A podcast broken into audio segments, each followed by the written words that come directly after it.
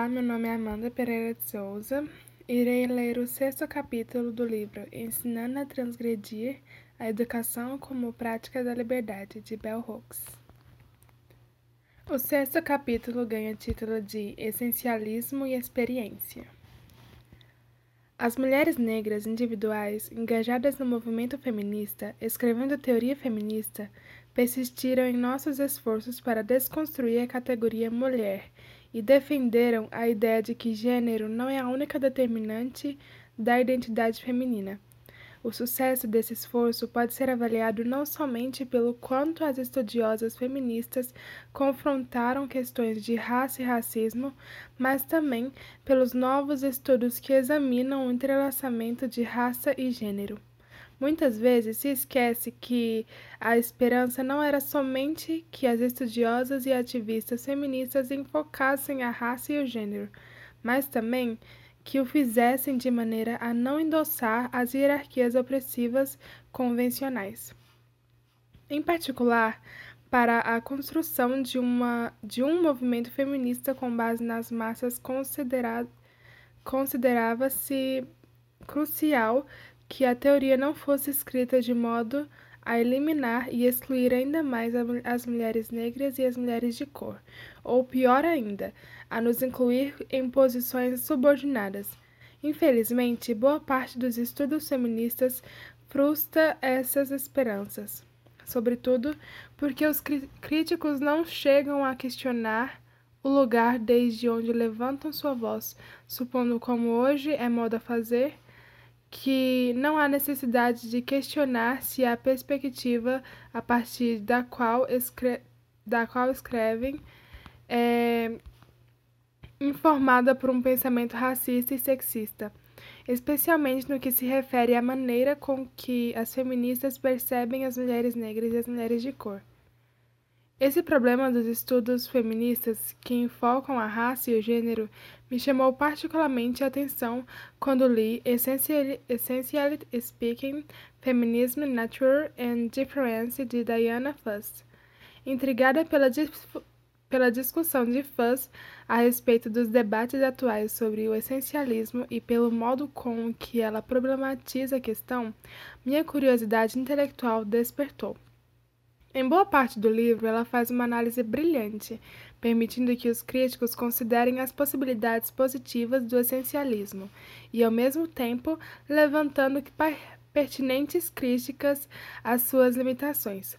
Em meus textos sobre o assunto, The Politics of Radical Black Subjectivity e Postmodern Blackness and Yearning, Embora não tenha enfocado tão especificamente o essencialismo quanto Fuss, centro-me em como as críticas do essencialismo conseguiram desconstruir proveitosamente a ideia de uma identidade e uma experiência negra, mono, mono, monolíticas e homogêneas.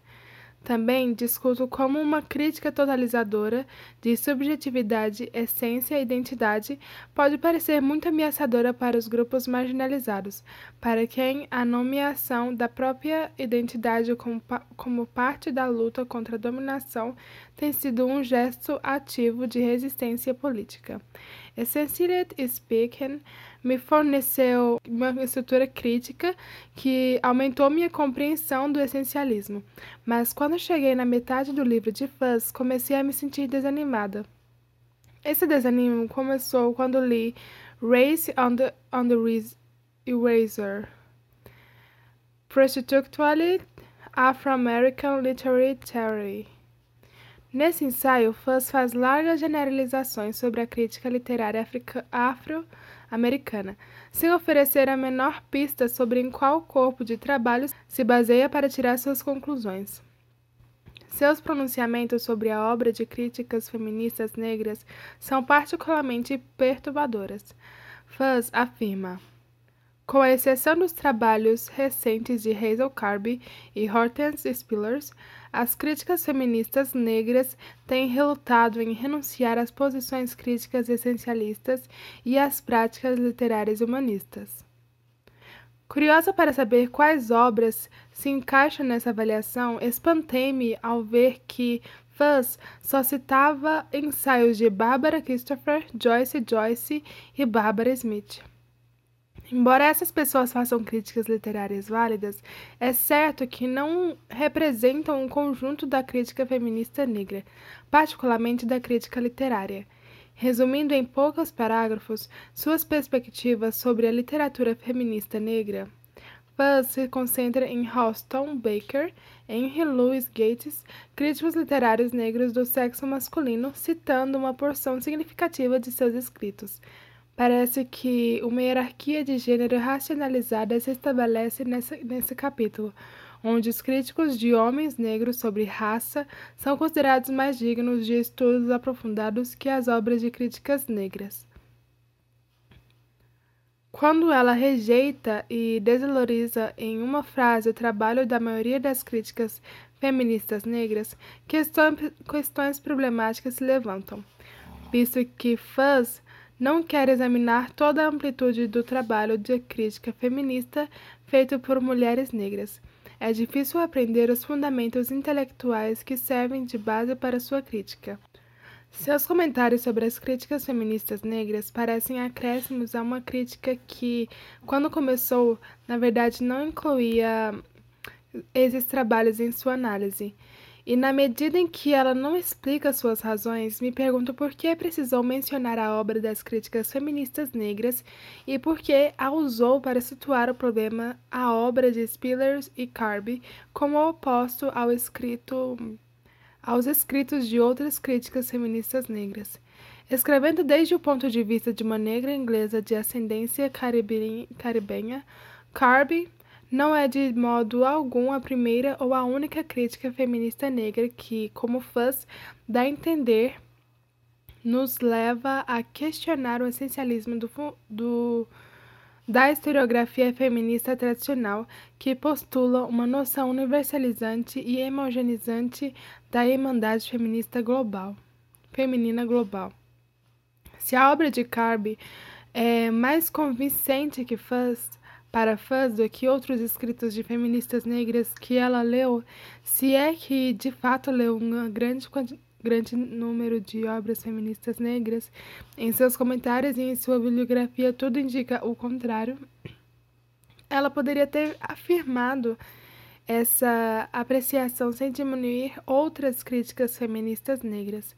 Esse tratamento arrogante me lembra de como a inclusão pró, pró forma de mulheres negras nos estudos feministas e encontros profissionais assume aspectos desumanizantes. As mulheres negras são tratadas como uma caixa de bombons dadas, dadas de presente às mulheres brancas, para o prazer destas, que podem decidir para si mesmas e para as outras quais bombons são os mais gostosos. Paradoxalmente, embora Fuss elogie a obra de Carby e de Spillers, não é o trabalho delas o objeto das mais extensas interpretações críticas nesse capítulo. Com efeito, é, com efeito, ela trata a subjetividade das mulheres negras como uma questão secundária. Esse tipo de estudo só é admissível num contexto acadêmico que regularmente marginaliza as mulheres negras dedicadas às, à crítica. Sempre me espanto com a absoluta ausência de referência aos trabalhos de mulheres negras nas obras críticas contemporâneas que pretendem tratar do modo inclusivo as questões de raça, gênero, feminismo, pós-colonialismo e assim por diante. Quando eu e as demais críticas negras confrontamos nossos colegas a respeito dessa ausência, elas em geral não dizem simplesmente não sabiam que esse material existia e estavam trabalhando com as fontes que conheciam. Lendo Cecily Speaking, supus que Diana Fuzz ou não conhece o conjunto cada vez maior de obras de críticas feministas negras, particularmente no campo da crítica literária, ou exclui essas obras, porque não as considerava importantes. Esta está claro que baseia sua avaliação nas obras que conhece, fundamentando sua análise na experiência. No último capítulo do livro, Fuzz critica especialmente o uso da experiência pessoal em sala de aula como base a partir da qual verdades totalizadoras são afirmadas. Muitas limitações que ela aponta poderiam ser facilmente aplicadas ao modo como a experiência informal, não só os temas sobre os quais escrevemos, mas também o que escrevemos sobre esses temas, os juízes que fazemos mais que qualquer outro capítulo de Essential Speaking, esse último ensaio é especialmente perturbador.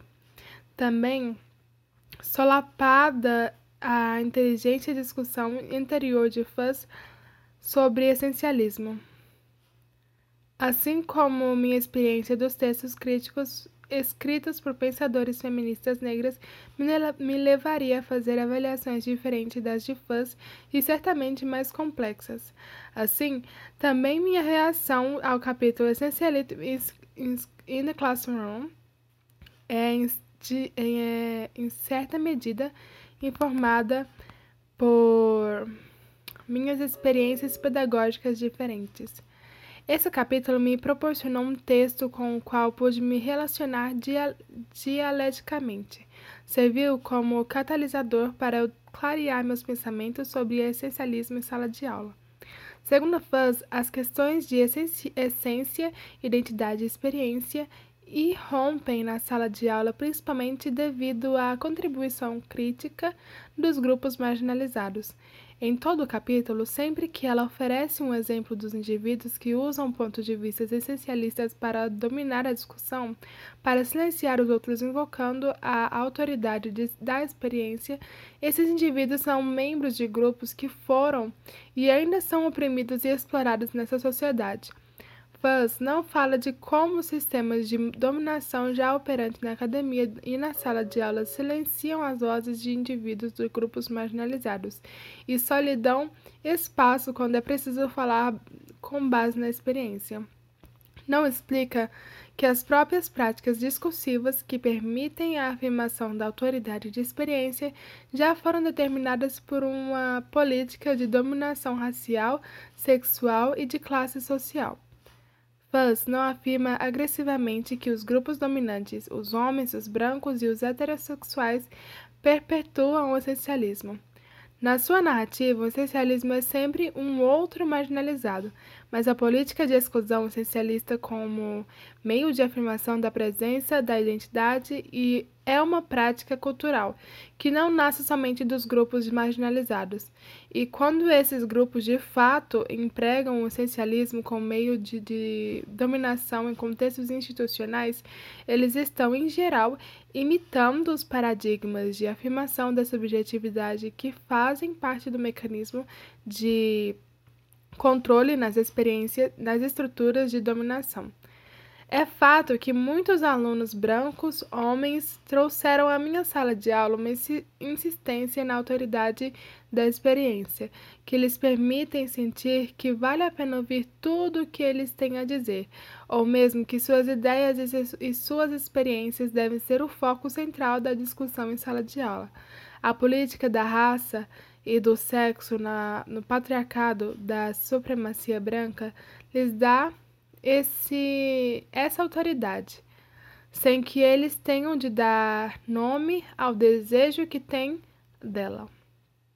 Eles nunca chegam na sala de aula e dizem: Hum, acho que sou intelectualmente superior aos meus colegas, porque sou homem e branco e acho que minhas experiências são muito mais importantes que as de qualquer outro grupo. Mas seu comportamento muitas vezes proclama esse modo de pensar a respeito de identidade, essência e subjetividade. Por que o capítulo de Fuzz ignora a as maneiras ocultas e ostensivas com que o essencialismo é expressado a partir de posições de privilégio, porque ela critica principalmente os maus usos do essencialismo, centrando sua análise nos grupos marginalizados. Isso os faz culpados pela perturbação da sala de aula por torná-la um lugar inseguro, Hum, não é esse um dos modos convencionais com que colonizador fala do colonizado, o opressor do oprimido? Fuzz afirma: Os problemas frequentemente começam na sala de aula quando os que estão por dentro só têm contato com os outros que estão por dentro, excluindo e marginalizando os que consideram estar fora do círculo mágico. Essa observação, que certamente poderia ser aplicada a qualquer grupo, serve de prefácio e análise de um comentário crítico de Edward Said, que reforça a crítica fussiana de, dos perigos do essencialismo. Sage parece, aparece no livro como representante de em exercício do terceiro mundo, legitimando o argumento dela. Ecoando criticamente o que Sage afirma, Fuss comenta. Para Sade, é perigoso e errôneo basear uma política de identidade em teorias rígidas da exclusão. Uma exclusão que estipula, por exemplo, que somente as mulheres podem compreender a experiência feminina. Somente os judeus podem compreender o sofrimento judaico. Somente os descolonizados podem compreender a experiência do colonialismo. Concordo com a crítica de Sade, mas é, reitero que, embora eu também critique o uso de, do essencialismo e da política de identidades como estratégias de exclusão e denominação, fico desconfiada quando alguma teoria diz que essa prática é danosa, como forma de dar a entender que é uma estratégia empregada apenas por grupos marginalizados. Minha desconfiança se baseia na percepção de que uma crítica do essencialismo que desafie somente os grupos marginalizados a questionar seu uso de seu uso da política de identidade ou de um ponto de vista essencialista como meio de exercer pode exercer poder coercitivo deixa incontroversas as práticas críticas de outros grupos que empregam as mesmas estratégias de diferentes maneiras e cujo comportamento excludente pode ser firmemente amparado por estruturas de dominação institucionalizadas que não o criticam nem os restringem. Ao mesmo tempo, não quero que as críticas à política de identidade possam se transformar no método novo e chique para silenciar os alunos de grupos marginais. Fuzz assinala que a fronteira artificial entre os de dentro e os de fora necessariamente contém o conhecimento em vez de disseminá-lo. Concordo mas me perturba o fato de ela nunca reconhecer que o racismo, o sexismo e o elitismo de classe moldam a estrutura das salas de aulas, predeterminando uma realidade vivida de confronto entre os de dentro e os de fora, que muitas vezes já é, já é instalada antes mesmo de qualquer discussão começar. Os grupos marginalizados raramente precisam introduzir essa oposição binária na sala de aula, pois, em geral, ela já está em operação. Podem simplesmente usá-la a servir usá-la a serviço de seus interesses. Encarada de um ponto de vista favorável, a afirmação de um essencialismo excludente por parte dos alunos de grupos marginalizados pode ser uma resposta estratégica à dominação e à colonização uma estratégia de sobrevivência que pode, com efeito, inibir a discussão ao mesmo tempo em que resgata esses alunos de um estado de negação. Fuzz diz que faz parte da lei não escrita da sala de aula não confiar naqueles que não podem citar a experiência como, como fundamento indispensável do seu conhecimento. Talvez essas leis não escritas sejam a maior ameaça à dinâmica da sala de aula, na medida em que alimentam a desconfiança entre os que estão de dentro do círculo e a culpa, às vezes a raiva, entre os que estão de fora. Mas ela não discute quem faz essas leis, quem determina a dinâmica da sala de aula. Será que ela afirma sua autoridade de maneira a desencadear inadvertidamente uma dinâmica de competição, dando a entender que a sala de aula pertence ao professor mais que aos alunos, pertence mais a alguns alunos que a outros?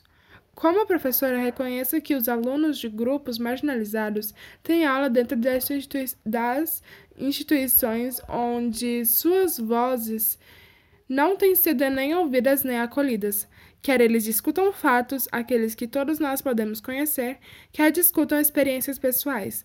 Minha pedagogia foi moldada como uma resposta a essa realidade. Se não quero que esses alunos usem a autoridade da experiência como meio de afirmar sua voz, posso contornar essa possibilidade levando à sala de aula estratégias pedagógicas que afirmem a presença deles, seu direito de falar múltiplas maneiras sobre diversos tópicos. Essa estratégia pedagógica se baseia no pressuposto de que todos nós levamos à sala de aula um conhecimento que vem de, da experiência e de que esse conhecimento pode de fato melhorar nossas experiências de aprendizado. Se a experiência for apresentada em sala de aula desde o início como um modo de conhecer que coexiste de maneira não hierárquica com outros modos de conhecer, será menor a possibilidade de ela ser usada para silenciar. Quando falo sobre The Blessed Eye, de Toni Morrison, no curso introdutório sobre escritoras negras, peço aos alunos que escrevam um parágrafo autobiográfico sobre uma lembrança racial no início de sua vida. Cada pessoa lê seu próprio parágrafo em voz alta para a classe. O ato de ouvir coletivamente uns aos outros afirma o valor e a unidade de cada voz. Esse exercício ressalta a experiência sem privilegiar as vozes dos alunos de um grupo qualquer ajuda a criar uma consciência comunitária da diversidade das nossas experiências e proporciona uma certa noção daquelas experiências que podem formar o modo como pensamos e o que dizemos, visto que esse exercício transforma a sala de aula num espaço onde a experiência é valorizada, não negada nem considerada sem significado, os alunos parecem menos tendentes a fazer do relato da experiência é um lugar onde competem pela voz, se é que de fato essa, essa competição está acontecendo. Na nossa sala de aula, os alunos em geral não, não sentem a necessidade de competir, pois o conceito da voz privilegiada, da autoridade, é desconstruída pela nossa prática crítica coletiva. No capítulo Essencialismo in the Classroom, Fuzz centra sua discussão na localização de uma voz particular de autoridade. Aqui essa voz é a dela. Quando ela levanta essa questão de como devemos lidar com os alunos, o uso da palavra lidar sugere imagens de manipulação, e seu uso de um sujeito coletivo nós implica a noção de uma prática pedagógica unificada, partilhada por outros professores. Nas instituições onde ensinei, o modelo pedagógico prevalece prevalecente é autoritário e coercitivamente hierárquico e frequentemente dominador. Nele, a voz do professor é, sem dúvidas, a transmissora privilegiada do conhecimento. Em geral, esses professores desvalorizam a inclusão da experiência pessoal na sala de aula Faz admite desconfiar das tentativas de censurar a narração de histórias pessoais na sala de aula com base no fato de elas não terem sido suficientemente teorizadas, mas indica em todo esse ca capítulo que lá no fundo não acredita que a partilha das experiências pessoais possa contribuir significativamente com as discussões em sala de aula. Se essa parcialidade informa a pedagogia dela, não surpreende que a invocação de experiências seja usada agressivamente para afirmar um modo privilegiado de conhecimento, quer contra ela, quer contra outros alunos. Se a pedagogia do professor não for libertadora, os estudantes provavelmente competirão pela valorização e pela voz em sala de aula. O fato de pontos de vista essencialistas serem usados competitivamente não significa que seja tomada dessas posições que criem a situação de conflito. A experiência de fãs na sala de aula pode refletir o modo pelo qual a competição pela voz se torna uma parte inseparável de sua prática pedagógica. A maioria dos comentários e observações que ela faz sobre o especialismo na sala de aula é baseado na sua experiência e talvez na de seus colegas, embora isso não seja explicitado. Com base nessas experiências, ela se sente à vontade para asseverar que permanece convicta de que os apelos à autoridade da experiência raramente promovem a discussão e frequentemente provocam confusão. Para sublinhar ainda mais esse ponto, esse ponto ela diz: Sempre me dou conta de que a introjeção de verdades experienciais nos debates em sala de aula leva a discussão para um beco sem saída. Fuzz recorre à sua experiência particular para fazer generalizações totalizadoras. Como ela, eu também já vi de que de que modo os pontos de vista essencialistas podem ser usados para silenciar ou afirmar autoridade sobre a posição, mas com mais frequência, vejo que a experiência e a narração das experiências pessoais podem ser incorporadas na sala de aula de maneira a aprofundar a discussão. E o que mais me anima é quando a narração de experiências liga a discussões de fatos ou de, con de construtos mais abstratos, abstratos com a realidade concreta. Minhas, experi minhas experiências na sala de aula talvez sejam diferentes das de fãs, porque falo com a voz de uma outra, institucionalmente marginalizada, e não tenho aqui a pretensão de assumir uma posição essencialista. Há muitos professores universitários negros que não reivindicaram essa posição. A maioria dos alunos que entram na nossa sala nunca tiveram aula com professoras negras. Minha pedagogia é informada por esse conhecimento, pois sei por experiência que essa falta de familiaridade pode super, super determinar o que acontece na aula. Além disso, ciente por experiência pessoal como aluna em instituições predominantes brancas, de o quanto é fácil um aluno se sentir isolado ou posto para fora. Me esforço particularmente para criar um processo de aprendizado na sala de aula que envolva a todos. Por isso, as parcialidades impostas por um ponto por pontos de vista essencialistas ou pela política de identidade ao lado daqueles, daquelas perspectivas que insistem que a experiência não tem um lugar na sala de aula Ambas as posições podem criar uma atmosfera de coerção e exclusão. Devem ser questionadas pelas práticas pedagógicas. As estratégias, de, as estratégias pedagógicas podem determinar a medida com que todos os alunos aprendem a se envolver de modo mais pleno com ideias e questões que parecem não ter relações diretas com suas experiências. Fuzz não afirma que os professores cientes múltiplos, dos múltiplos modos pelos quais os pontos de vista essencialistas podem ser usados para fechar a discussão podem con construir uma pedagogia que intervenha criticamente antes de um grupo tentar silenciar outro.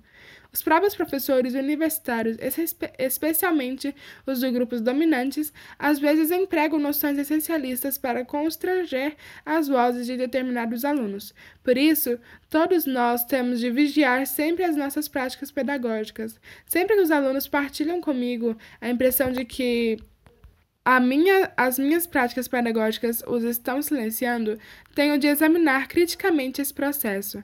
Embora Fuzz admita com relutância que a narração de experiências na sala de aula pode ter algumas implicações positivas, sua admissão é bastante paternalista. É claro que a verdade não se identifica com a experiência, mas não se pode negar que é exatamente a ideia fictícia de que as duas são as mesmas coisas que impelem muito, muitos alunos, que de outro modo talvez não falariam, a, a entrar energeticamente naqueles debates que, segundo percebem, têm relação direta com eles. A autoridade da experiência, em outras práticas, em outras palavras, não funciona somente para silenciar os alunos, mas também para fortalecê-los. Como devemos negociar a brecha entre a ficção conservadora da experiência como base de toda verdade e conhecimento e o, e o imenso poder dessa ficção para habilitar e estimular a participação dos alunos? Todos os alunos, não somente os de grupos marginalizados, parecem mais dispostos a participar energeticamente das discussões em sala de aula quando percebem que elas têm uma relação direta com eles. Se os alunos não brancos só falam na sala, na sala quando se sentem ligados ao tema pela experiência, esse comportamento não é, não é aberrante. Os alunos, mesmo quando versados num determinado tema, podem ser mais tendentes a falar com confiança quando ele se, se relaciona diretamente com suas experiências. Devemos lembrar de novo que existem alunos que não se sentem a não sentem a necessidade de reconhecer que sua participação entusiástica é deflagrada pela ligação das discussões com sua experiência pessoal. No parágrafo introdutório de Essencialismo the Classroom, Fuzz pergunta: O que é exatamente a experiência? Devemos acatá-la nas discussões pedagógicas? Esse modo de formular a questão dá a impressão de que os comentários sobre a experiência necessariamente perturbam a aula, envolvendo o professor e os alunos numa luta pela autoridade que pode ser mediada mediante a, a, a aquiescência profe do professor. A mesma questão, porém, pode ser formulada de modo que não implica uma desvalorização de condescendente da experiência. Podemos perguntar como os professores e os alunos que quiserem partilhar suas experiências pessoais em sala de aula podem fazê-lo sem promover pontos de vista essencialistas excludentes. Muitas vezes, quando os professores afirmam a, a importância da experiência, os alunos sentem menos necessidade de insistir em que ela é um modo privilegiado do conhecimento. Henry Giros, escrevendo sobre a pedagogia crítica, diz que a noção de experiência tem de ser situada dentro de uma teoria do aprendizado. Giroud afirma que os professores universitários têm de aprender a respeitar não só o modo como os alunos se sentem a respeito das próprias experiências, mas também a necessidade deles de falar delas na sala de aula. Não se pode negar que os alunos têm experiências e tampouco se pode negar que essas experiências são importantes para o processo de aprendizado, embora se possa dizer que elas são limitadas, não elaboradas, infrutíferas, ou seja, o que for. Cada aluno tem suas lembranças, suas famílias, sua religião, seus sentimentos, sua língua e sua cultura, que lhe dão uma voz característica. Podemos encarar essa experiência criticamente e ir além dela mas não podemos negá-la. Geralmente, é nos contextos onde o conhecimento experimental dos alunos é negado que eles se sentem mais determinados a provocar aos ouvintes tanto o valor de, da experiência como sua superioridade em relação a outros modos de conhecimento.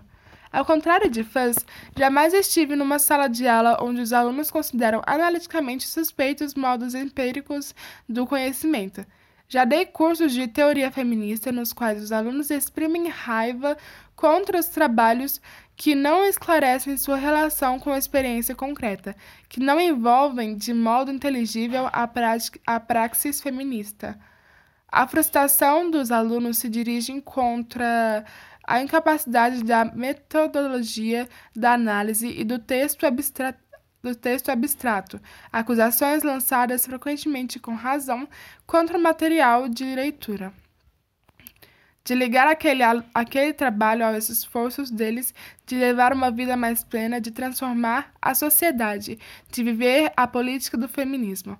A política de identidade nasce, nasce, da luta de grupos oprimidos ou explorados para assumir uma posição a partir da qual possam criticar as estruturas dominantes, uma posição que dê objetivo a, e significado à luta. As pedagogias críticas da libertação atendem a essas preocupações e necessariamente abraçam a experiência, as confissões e os testemunhos como modos de conhecimento válidos, como de, como dimensões importantes e vitais de qualquer processo de aprendizado. Cética faz pergunta: por, por acaso a experiência da opressão confere uma competência especial sobre o direito de falar dessa opressão? Ela não responde a essa pergunta. Se ela me fosse feita pelos alunos em sala de aula, eu lhes pediria que se perguntassem se existe um conhecimento especial a ser adquirido ouvindo-se os indivíduos oprimidos falar sobre sua experiência, seja ela de vitimização, seja de resistência, o que, em caso afirmativo, nos levaria a querer criar um espaço privilegiado para essa discussão. Poderíamos então explorar os modos pelos quais os indivíduos adquirem conhecimento sobre uma experiência não, que não viveram, perguntando-nos Quais questões morais se levantam quando eles falam sobre uma realidade que não conhece por experiência, especialmente quando falam sobre um grupo oprimido? Em classes marcadas pela extrema diversidade, onde, onde tentei falar sobre grupos explorados não negros, eu disse que, embora eu só oferecesse à classe modos analíticos de conhecer, se alguém mais oferecesse suas experiências pessoais, eu acolheria esse conhecimento, porque ele incrementaria nos aprendizados. Além disso, partilho com a classe a convicção de que meu conhecimento é limitado. E se alguém mais oferece uma com combinação de fatos objetivos e experiência pessoal, eu me submeto e aprendo respeitosamente com aqueles que nos dão essa grande dádiva. Posso fazer isso sem negar a posição de autoridade dos professores universitários, uma vez que, fundamentalmente, acredito que a combinação do analítico com a experiência, o experimental constitui um modo de conhecimento mais rico. Há anos fiquei grata ao descobrir a expressão autoridade da experiência nos escritos feministas, pois ela me permitiu dar nome a algo que eu introduzia nas aulas feministas, algo de que eu sentia falta, mas considerava importante. Como aluna de graduação em sala de aula feminista, onde a experiência de mulheres era da mulher era universalizada, eu sabia, por causa das minhas experiências de mulher negra, que a realidade das mulheres negras estavam sendo excluída. Falava a partir desse conhecimento. Não havia corpo teórico que eu pudesse invocar para provocar essa alegação. Naquela época, ninguém queria ouvir falar da desconstrui desconstrução da mulher como categoria de análise. A insistência no valor da minha experiência foi crucial para que eu ganhasse ouvintes. É certo que a necessidade de compreender minha, minha experiência me motivou, ainda na, na graduação, a escrever Entre and I Am Woman, Black Woman and Feminism. Hoje, me sinto perturbada pelo termo autoridade da experiência e tenho aguda consciência de como ele é usado para silenciar e excluir, mas quero dispor de uma expressão que afirme o caráter especial daqueles modos de conhecer radicados na experiência Sei que a experiência pode ser um meio de conhecimento e pode informar o modo como sabemos e o que sabemos. Embora me oponha a qualquer prática essencialista que construa identidade de maneira monolítica e exclusiva, não quero abrir mão do poder da experiência como ponto de vista a partir do qual fazer uma análise ou formular uma teoria. Eu me perturbo, por exemplo, quando todos os cursos sobre história ou literatura negra, negras em algumas faculdades e universidades são dados unicamente para, por professores brancos. Me perturbo não porque penso que eles não conseguem conhecer essas realidades, mas sim porque a conhecem de modo diferente. A verdade é que o primeiro ano na faculdade, se eu tivesse tido uma oportunidade de estudar o pensamento crítico afro-americano com um professor progressista negro, eu teria preferido a professora progressista branca com quem efetivamente fiz o curso. Embora tenha aprendido muito com a professora Branca, creio sinceramente que teria aprendido ainda mais com uma ou um professor, professora progressista negro-negra pois esse indivíduo teria levado à sala de aula essa mistura especial dos modos, dos modos experimental e analítico do conhecimento, ou seja, um ponto de vista privilegiado. Esse ponto de vista não pode, ter, não pode ser adquirido por meio de livros, tampouco pela observação distanciada e pelos estudos de uma determinada realidade. Para mim, esse ponto de vista privilegiado não nasce da autoridade da experiência, mas sim da paixão da experiência, da paixão da lembrança. Muitas vezes a experiência entra na sala de aula a partir da memória. As narrações da experiência em geral são contadas retrospectivamente. No, no testemunho do da camponesa e ativista guatemalteca, guatemalteca Rigoberta Menchú, Ouço a paixão da lembrança em suas palavras. Minha mãe costumava dizer que em toda a sua vida, por meio de seus testemunhos vivo, ela tentou dizer às mulheres que elas também devem participar, para que quando venha a repressão e com ela muito sofrimento, não sejam somente os homens a sofrer. As mulheres devem se unir à luta do seu jeito particular.